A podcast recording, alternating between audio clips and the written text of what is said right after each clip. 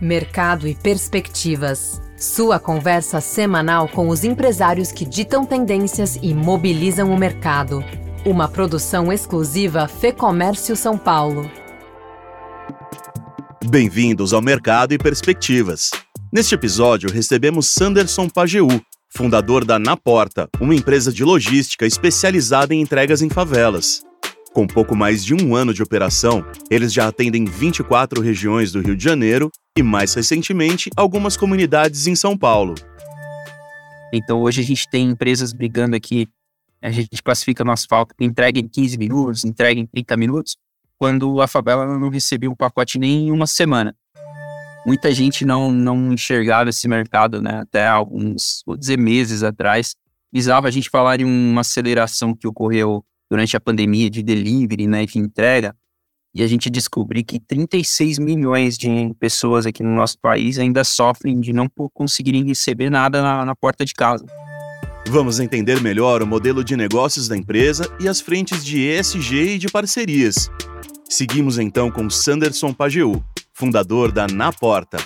Sanderson, obrigado pela entrevista. Eu gostaria de começar falando um pouquinho sobre a história por trás do negócio, o que, que motivou você a abrir o Na Porta, como que foram esses primeiros passos? Bacana, eu que agradeço aí primeiro, Fernando, todo mundo pelo convite. Pô, a história da Na Porta, ela mistura história de vida, história de profissional, né? Eu morava num bairro aqui do extremo leste da, de São Paulo, né? É um bairro do Itaim Paulista, subbairro do Itaim Paulista, né? E durante minha vida ali, morando naquela região, toda vez que eu queria alguma coisa que só tinha acesso pela internet, eu não conseguia receber na minha casa.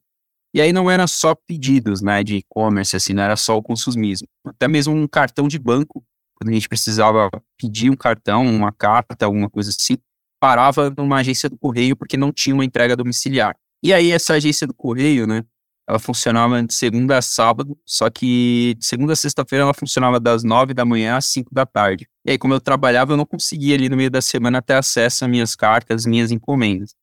Então eu precisava sempre ir aos sábados buscar os meus pacotes ali que estavam parados. E aí eu chegava numa realidade que estava todo o bairro, né, que, que, tinha a mesma realidade próxima da minha, também ali numa fila gigante de uma hora e meia, duas horas para conseguir retirar às vezes uma carta um cartão de banco. E aí o que me surpreende, cara, é que até hoje, né, eu tenho ali os meus parentes que moram naquela região, até hoje a realidade não mudou. A fila ela diminuiu um pouquinho porque o correio ele perdeu grande parte aí da malha logística, né, da, do e-commerce, mas ainda assim existe essa realidade, né?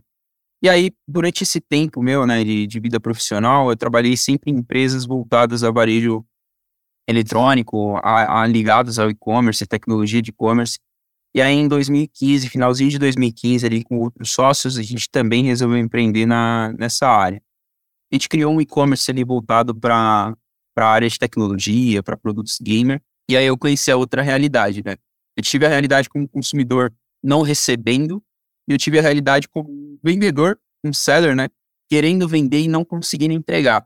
Então ali a gente negociou com diversas transportadoras, com plataformas que tinham é, centralização de diversas transportadoras, e a realidade era sempre a mesma. Ou eles chamavam de área de risco, ou CEP com entrega diferenciada. E aí, em grande parte das vezes, essas áreas eram redespachadas pelo correio, mesmo que você mandasse pela melhor transportadora, chegava nessas regiões, eles redespachavam pelo correio, ou simplesmente eles não atendiam. E aí, quando redespachava pelo correio, o prazo era absurdo, o preço do, do frete ali para o consumidor era absurdo. Então foram as duas balanças, né? Tanto como consumidor, aí eu vi que aquela realidade não era algo específico ali do meu bairro, não era algo específico da minha vida, né? Então muitos brasileiros brasileiras estavam sofrendo o mesmo problema e às vezes nem eram regiões assim tão críticas, só por estar próximo a alguma, alguma comunidade, por estar próximo a alguma região um pouco mais é, no extremo da, da cidade, já sofreu com esse tipo de restrição. E aí, né, no, no meio do caminho, a gente vai conhecendo a, ah, alguns profissionais, né, na época, a gente tinha uma, uma conta é, bem, bem ativa e bem representativa ali na Amazon. O Leonardo, ele, que hoje é meu sócio, ele trabalhava ali na Amazon, atendendo também essa conta da gente.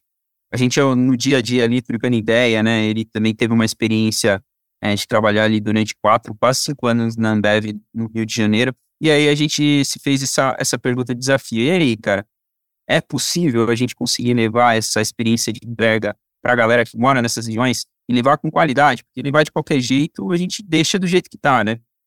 E aí ele falou, cara, eu trabalhei durante muito tempo tendo que enfrentar essa realidade né, dentro da, da distribuição da Ambev, mas é, é muito voltada para esse público. E existem formas a gente tentar é, mitigar ou melhorar essa experiência. E aí a gente falou, então vamos para cima, né? Aproveitando esse gancho, então, Sanderson, qual é a solução que vocês propuseram, que vocês uh, trabalham? Em que locais que vocês operam hoje? Quantos moradores são impactados? É, a nossa solução, de fato, é oferecer uma malha logística com qualidade para áreas hoje com restrição. Então, diga-se aí, a primeira área impactada são favelas, né? É, muita gente tem receio de dizer, ah, não, é idade. Não, não. De fato, existe esse, essa conjuntura, essa classificação, mas são classificadas favelas ali. É, hoje a gente tem uma atuação muito forte no Rio de Janeiro. Hoje o, estado do Rio de Janeiro é o estado com maior concentração de favelas de todo o Brasil. A gente tem uma operação muito forte no Rio, mas também a gente inaugurou ali em agosto de 2022 a primeira operação aqui em São Paulo, em parceria com a Girando Falcões. E aí muito do, do nosso modelo casa, né? Porque a gente tem um modelo de licença social para atuar nessas, nessas regiões. Hoje no, no Rio de Janeiro a gente já, já cobre aí 24 comunidades, tanto favelas como periferias, né? Então, essas localidades, e quase 40 localidades totais ali no Rio de Janeiro, porque a gente acaba, para cruzar de uma região para outra, a gente acaba passando por um bairro e esse bairro vira nossa abrangência.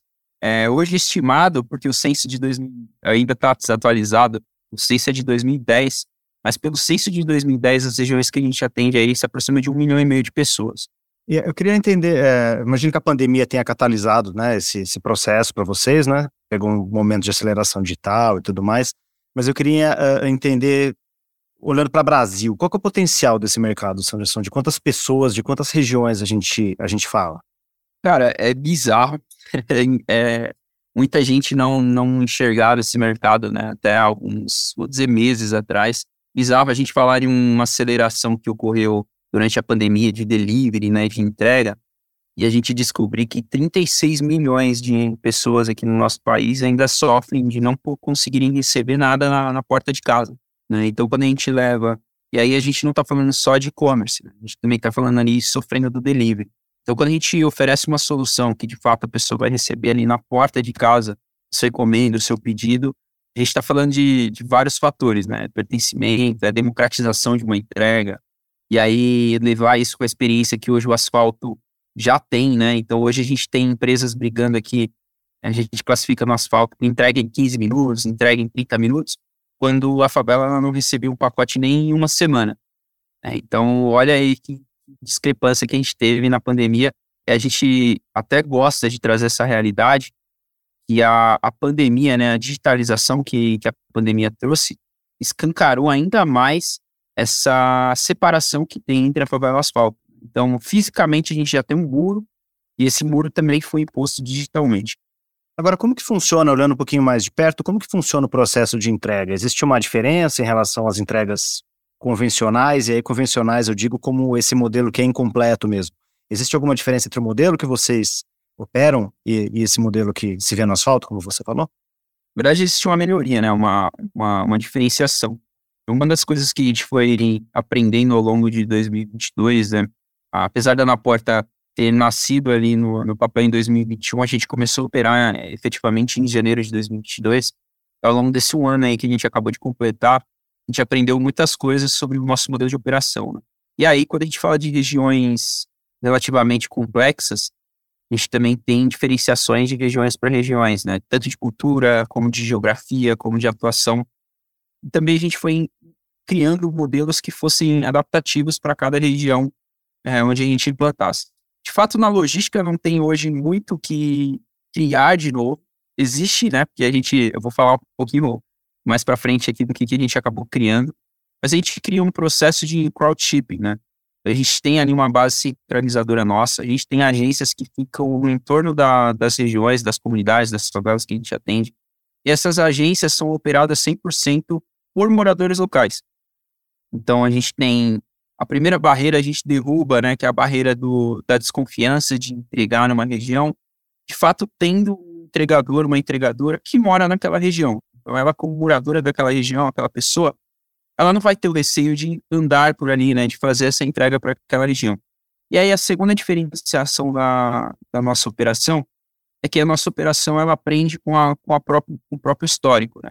Então, se eu tenho um morador ali que, que teve a sua entrega já realizada em algum ponto, que seja um beco, uma bela, uma, uma rua que não, não está cadastrada, e eu já fiz entrega naquela região, então, para o próximo entregador, o mesmo entregador, agora eu já entrego a localização efetiva aonde deve ser feita aquela entrega. Então, eu não preciso mais que o entregador ele precise ficar buscando, perguntando na região onde que é a rua tal, onde que é a bela X, onde se alguém conhece aquela pessoa, né? Porque é muito assim que acontece a, uma entrega hoje em regiões onde não tem um mapeamento regular. Né? Então é muito pelo conhecimento local e muito pela pesquisa. Então isso acaba gerando um, tempo de entrega, às vezes três, quatro vezes maior do que uma entrega tradicional no asfalto, onde a gente vai ali pela é, geolocalização, que já dá o, a casa, o número, o prédio. Para a gente conseguir otimizar esse tempo, a gente tem que entregar a inteligência ali também é, de localização para os nossos entregadores, né? Então a gente acaba unindo os dois, né? a operação local, pessoas da região, trabalhadores locais, tantas pessoas que trabalham na agência como os entregadores, né? E aí a gente tem um, uma economia circular, né? O dinheiro, a compra que é originada ali naquela região gera dinheiro para as pessoas também ali daquela região. E aí a gente imputa é, a parte aí da, da startup, de inovação, né? Acho que esse é o papel de, de todas as startups, a tecnologia, otimizar é, essa operação com tecnologia, simplificar também essa operação. E aí é muito nosso desafio diário, né, o nosso core aí do dia a dia. Já pensou frequentar o ambiente que reúne outros empresários e líderes de mercado? Um lugar de troca de ideias e de conhecimento, com ferramentas de negócios e informações exclusivas para quem empreende?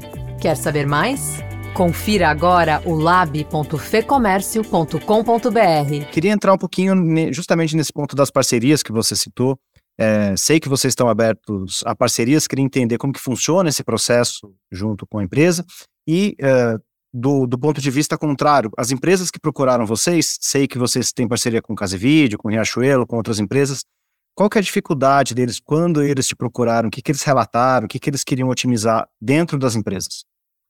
É, primeira pergunta, né? Nós estamos sempre abertos a parcerias, né? De fato, o ano de 2021 foi o ano que a gente teve que vencer o primeiro preconceito né, de atuar em regiões hoje classificadas como restrita e garantir para o nosso embarcador que a gente ia entregar na porta, de fato. E por que, que a gente não carrega é, uma, o nome favela né, no nome da empresa? Né? E, de fato, o na porta como uma solução simples, acho que diz direto. É, porque tem várias classificações, né? Então, hoje, tanto as favelas como as regiões rurais, cidades do interior, cidades inteiras hoje no interior do, do Brasil, é, só para você ter um, um, comparativo, tá? Um dado aqui muito interessante que eu esqueci de citar, dos 5.600 municípios que a gente tem hoje no Brasil, cerca de 40% desses municípios possuem um CEP único. Então, você tem cidades inteiras aí que têm um único CEP. E aí, são regiões que são afetadas hoje. É, talvez não tão drasticamente como comunidades e ribeirinhas e favelas, mas também são afetadas. E a gente criou e desenhou essa solução para conseguir, é, de fato, expandir e atender todas as regiões do Brasil. É, hoje a gente oferece para as empresas parceiras, né, de fato, uma solução de entrega porta a porta, de logística reversa porta a porta, de agências né, de, de retirada ali, já que a gente está falando de regiões hoje onde um, morador, a moradora sai 5, 6 horas da manhã para trabalhar, volta 8 horas da noite para casa, às vezes não tem ninguém em casa para conseguir receber. E aí a gente tem uma, um ecossistema ali de soluções logísticas para a gente garantir que esse morador tenha sim acesso à sua entrega, ao seu pedido, é, no menor tempo possível, com prazo muito competitivo, relacionado às outras soluções logísticas que a gente tem no mercado, né? Então, a gente tem soluções logísticas aí muito abrangentes. A gente hoje cria é, redes é, agências ali de crowdship local que atende com efetividade aquela região e aí a gente vai replicando para novas regiões, conseguindo garantir uma, uma solução de entrega efetiva, com qualidade, com SLA super positivo, né? Hoje a gente tem um SLA médio, só para você ter noção, todos os nossos clientes a gente oferece um SLA de 99%. Né? Então isso para uma empresa nova, uma empresa aí que acabou de passar de uma Black Friday, a primeira, né, nossa desafiadora, então, para a gente é um, é um número super positivo. E contra todo o preconceito né, que a gente ouviu no começo, ao longo desse um ano de operação, a gente não teve nenhum caso de sinistro. né, atuando em regiões que outras transportadoras alegavam como extremamente perigosas, etc., gerenciadoras de risco não querendo cobrir a, a, esse seguro, a gente não teve nenhum caso de risco. E aí foi isso que a gente escutou dos nossos parceiros. Né? Ó, nosso cliente, a gente está perdendo venda ou não, não temos uma, uma capilaridade de venda nessas regiões, porque quando o consumidor ele entra no nosso site, primeiro às vezes ele coloca o CEP, e a gente tem vários cases aqui tá, de clientes que a gente atende hoje. E antes da gente atender, a gente ia lá no site do cliente, colocava o CEP de alguma das regiões a gente atendia e dava, ó, infelizmente a gente não atende esse CEP. Então, o varejista está deixando de oferecer o produto para o consumidor simplesmente por não ter uma solução logística que atende aquele consumidor. E o segundo caso é, ah, meu consumidor aqui está gerando um número muito alto de saque, porque algum transportador diz que atende, só que quando ele vai fazer essa entrega, ele coloca que não localizou o endereço, gera devolução, ou a transportadora redespacha pelo correio, o meu cliente precisa ir até uma agência do correio e ele não quer ir até uma agência do correio porque ele está pagando frete igual qualquer outro consumidor. Então imagina a, a experiência do consumidor como fica afetada quando ele paga um frete igual a mim, igual a você, e ele tem que se locomover e não, não é perto, tá? Sorte de quem hoje tem uma agência do correio próxima na sua casa, né? No meu caso, a agência mais próxima da minha casa ela ficava 6 quilômetros, né? Dá uns 30 minutos ali caminhada, né? Se a gente for pegar uma condução e tudo mais. E hoje no Rio de Janeiro a gente teve um fechamento ali de agências do muito grande. Então cada vez estão menores, né? As quantidades de, de agências franqueadas. Então ele precisa se locomover, chegar lá, enfrentar uma fila gigante, tudo isso para pegar um pedido que ele pagou o frete. Então, essa é experiência hoje que nossos embarcadores é, enfrentam ainda em, em, várias regiões. Então, depois da gente mostrar uma efetividade é, no Rio de Janeiro, aqui em São Paulo, hoje a gente já tem conversas com os nossos próprios clientes para entender as áreas hoje de gaps onde eles sentem né, que ó, ó são zonas cinzas, é, são zonas que eu tenho muito insucesso de entrega, que eu tenho muito problema com a entrega, para de fato a gente começar a desenhar e colocar isso no nosso pipeline. E aí eu lembrei aqui, né, te falando, só acrescentar aqui no final. É muito interessante porque em 2021, quando a gente ia com a nossa área de abrangência para oferecer para os varejistas, eles cruzavam com a base de dados de pedido deles, né? Falavam, não, eu não tenho vendas nessas regiões. E aí, quando a gente puxava a base de quantas pessoas moravam naquela região, você fala, pô, tem uma região aqui com mais meio milhão de pessoas morando e você não vende para essa região, alguma coisa está muito errada. E aí, quando a gente vai cruzar com toda, toda a história, né, toda a dinâmica de compra ali daquela região, o morador, o consumidor que está ali, compra sim. Só que a compra origina naquela região e a entrega é destinada para outro lugar, porque ele sabe que se ele comprar e colocar o endereço dele ali, ele não vai receber. E aí é, foi outro trabalho que a gente viu fazendo ao longo desse ano de mostrar a capilaridade. É, existe uma, uma solução aí que a gente oferece para os nossos clientes, e não é só oferecer uma entrega para a região, mas você tem que falar com aquela região, você tem que falar a língua daquela população, e aí é, é como que a marca está presente, né? não só como que a marca está chegando, mas como que a marca está presente. Então hoje na nossa entrega a gente consegue ter parceiros locais, é, influenciadores locais, todo um, um, plano de mídia negociado ali com parceiros de mídias locais mesmo, mais um pouco implementando mais um pouco ainda do que a gente traz, né, de girar essa, essa renda circular, né, para que a marca fale com aqueles, aqueles moradores. E aí a marca conversando de fato a língua, falando bem próximo, ali a gente tem de fato um incremento de vendas bem interessante. Sanderson, você é responsável também pelo planejamento sustentável da empresa. Como que é essa frente de sustentabilidade? Legal, cara.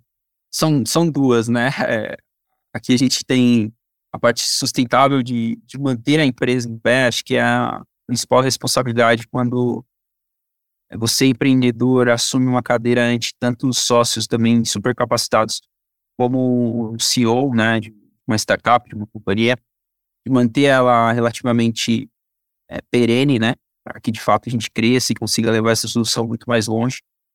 E aí, quando você tem uma empresa voltada para os pilares de ESG, né, que está ali no nosso DNA, a gente tem uma missão duramente vou dizer assim, desafiador, né? Porque você, hoje a gente na porta tem o nosso DNA, que é um impacto socioeconômico é, e um impacto ambiental dentro das nossas operações. Então, a gente, no segundo ano consecutivo aí, recebeu o selo da Impact, né, como uma das startups é, de impacto reconhecidas na América Latina. Foi para a gente muito gratificante, porque no ano passado a gente tá, estava no top 3 aí na, pela ODS 1 da ONU, e no último ano, em 2022, nós fomos a startup top 1 pela ODS 1 da ONU, toda a América Latina, nesse trabalho de erradicação da pobreza, né? E aí a gente vê quando a gente cria uma empresa com um propósito, ele se alinha junto com a missão, junto com o dia a dia da empresa. Então, diariamente, acho que com todo cliente, com toda nova operação, a gente tem um trabalho hábil de sentar e falar, peraí, está alinhado com o propósito? Como empresa, a gente tem o, o dever de manter uma empresa gerando ali para os investidores números positivos, mas a gente também tem o dever com a região, com a população, com os entregadores, com os funcionários, de também estar entregando o propósito que a gente alinhou. Então a gente tem tanta capacitação dos entregadores, então é, o que a gente falava desde o início, entregador e entregadora não é só uma, uma pessoa que sobe numa moto, entra num carro, sobe numa bicicleta, coloca uma bag nas costas e ali pronto, está habilitada para fazer uma entrega. Né? O entregador ele é, é, a segunda, a gente diz aqui né, internamente, é a segunda parte da, do marketing do, do nosso embarcador. Né? O primeiro, a, primeiro pilar do marketing é a propaganda ali que converteu a venda, o segundo é a entrega. Né? Então, os nossos entregadores eles são responsáveis por garantir essa experiência positiva. A capacitação dos nossos entregadores, a renda, que é muito importante. Então, Nesse último ano, a gente teve diversas alterações né, de tabelas de pagamentos para cada vez tentar levar a melhor renda para os nossos entregadores. Então, antes, pessoas que moram numa região onde a renda média está abaixo do salário mínimo, a gente está falando de uma renda média per capita de 900 reais por pessoas, a gente tem entregadores ganhando entre 2, 2.500, 3 mil, 4 mil reais, entregadores que de fato estão ali engajados com a nossa operação. E aí a gente vê o primeiro pilar é, socioeconômico sendo de fato entregue, né? A gente tendo pessoas extremamente capacitadas, uma renda que de fato está mudando, está mudando a vida dessas pessoas. E o principal, né? Hoje, na nossa, na nossa agência ali da CDD, a equipe toda que trabalha na agência é feita de ex-entregadores nossos. Então, o Wallace, que hoje é um líder operacional na nossa base, ele foi entregador com a gente lá em janeiro de 2022 ele começou fazendo entrega com a gente, quando a gente começou a atender um cliente de delivery, né, o, o iFood. Ao longo desse tempo a gente veio, né, trazendo mais pessoas, então depois a gente trouxe o Davi, que entrou como jovem aprendiz, que também é entregador. Agora, mais recentemente, a gente tinha a Renata também na nossa base de entregadoras, também entrou para trabalhar na, na, base com a gente. Então a gente vê o, pilar, né, social ali de a gente quer as pessoas sim tendo renda, entrando no mercado de trabalho como entregadores, mas a gente não quer que elas perpetuem nesse cargo para o resto da vida, que elas enxerguem a porta como uma, de fato, uma porta de crescimento, uma porta de oportunidade. E o impacto ambiental, né, durante quase o ano de 2022 todinho, a gente teve aí mais de 90% das nossas entregas realizadas de bicicleta. É, sempre foi o modal ali mais democrático, né, para os entregadores, né, então basicamente o entregador só precisava ter uma bicicleta, um celular com internet para estar tá trabalhando com a gente e também efetivo dentro dessas localidades. É, ao longo desses últimos meses, né, quando a gente teve um aumento do volume, a gente foi diminuindo a quantidade de bicicletas, né, para poder trazer outras modais, como moto e carro também, para conseguir atender toda a demanda, né, de novos parceiros que foram entrando, foram crescendo, a gente cresceu aí 500% só no último trimestre. Então a gente foi obrigatoriamente tendo que imputar novas modais.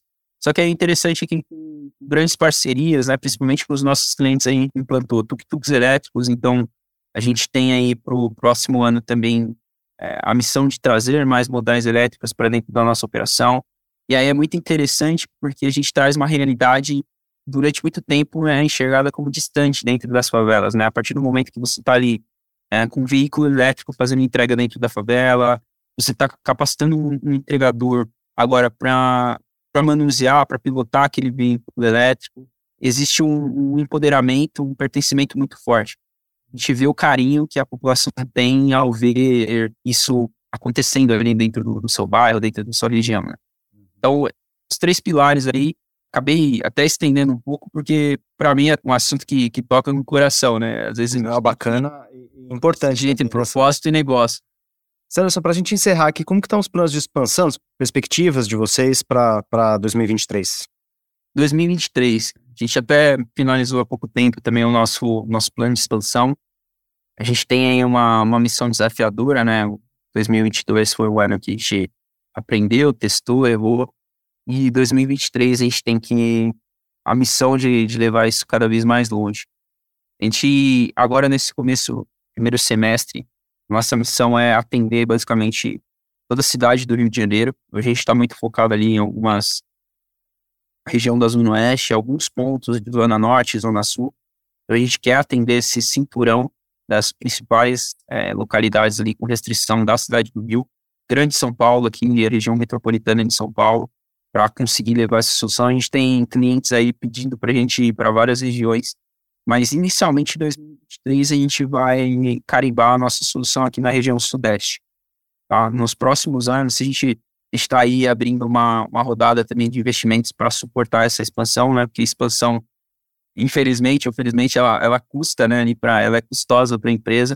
A gente está agora no finalzinho de, de liberar a nossa rodada, é desafiador também no como está o mercado financeiro, a gente ter uma rodada de investimento, mas também é super positivo é, ver que tem investidores interessados, super interessados, engajados na nossa solução, de ajudar essa solução expandir a nível Brasil e até América Latina, já que a gente tem muitos países vizinhos com a mesma dor, com o mesmo problema, é que a nossa solução testada ali, é, ela é aplicável para qualquer região. Então, isso é super positivo ver que tem investidores com esse olhar de sustentabilidade antes do, do olhar de negócio, né? Ver qual é o resultado positivo que a gente está entregando para o mundo, né? Vamos dizer, no, no, mundo em si, antes de qual é o negócio que está voltando para o bolso do investidor, para o bolso dos empreendedores acho que tem que ser uma consequência, né? Não tem que ser uma causa. Então, 2023 é a região sudeste, só que a gente agora vem muito forte com a, a liberação, né? É, ainda nesse primeiro semestre do nosso aplicativo pro morador, para ele conseguir fazer o seu próprio cadastro no endereçamento virtual. Né? Então, hoje, no momento que a gente está, nossa equipe ia na região primeiro, fazer o pré-mapeamento, criar as vias, criar os endereços, é, a gente tem a Favela dos Sonhos aqui em São Paulo, em parceria com a Gênero Poucões, que foi a primeira favela 100% mapeada digitalmente do Brasil. Nessa favela a gente usou como laboratório para testar como que as melhores formas né, de fazer esse mapeamento, como que a gente identificava a casa com precisão. Então todas as casas receberam a sua plaquinha azulzinha, igual do CEP, com código dessas casas para ter acesso a esses serviços. Foi ali que a gente fez o primeiro teste e a gente quer levar isso para o Brasil inteiro. Então, mesmo que a gente não consiga chegar ainda com a solução da malha logística, a gente consiga liberar a solução de mapeamento digital, principalmente Sudeste, Minas e Nordeste, que são regiões ali que a gente já mapeou que tem grandes dores, né, com essa questão de endereçamento, para depois a gente com a nossa nosso hub ali de soluções logísticas. E aí, um ponto bem interessante, né, para quem estiver ouvindo, a Na Porta ela não franquia a operação. A gente tem cross-dockings da Anaporta, que são operações maiores, só que as agências locais são agências licenciadas. É a nossa, o nosso feedback né, de conseguir entregar ali para o morador local também a, a chance de ser um empreendedor. Né? Então a gente tem um padrão, uma padronização da nossa operação, onde aquele empreendedor ele passa por uma capacitação, um treinamento, quando ele tiver de fato habilitado, né, seguindo todas as partes do licenciamento, ele pode ser uma agência na porta um empreendedor que tenha um negócio paralelo, que consiga conciliar tendo uma agência na porta, atendendo ali a região no entorno da, da sua operação, ou um empreendedor que queira, de fato, ter uma, uma operação da na porta, atendendo uma região um pouco maior.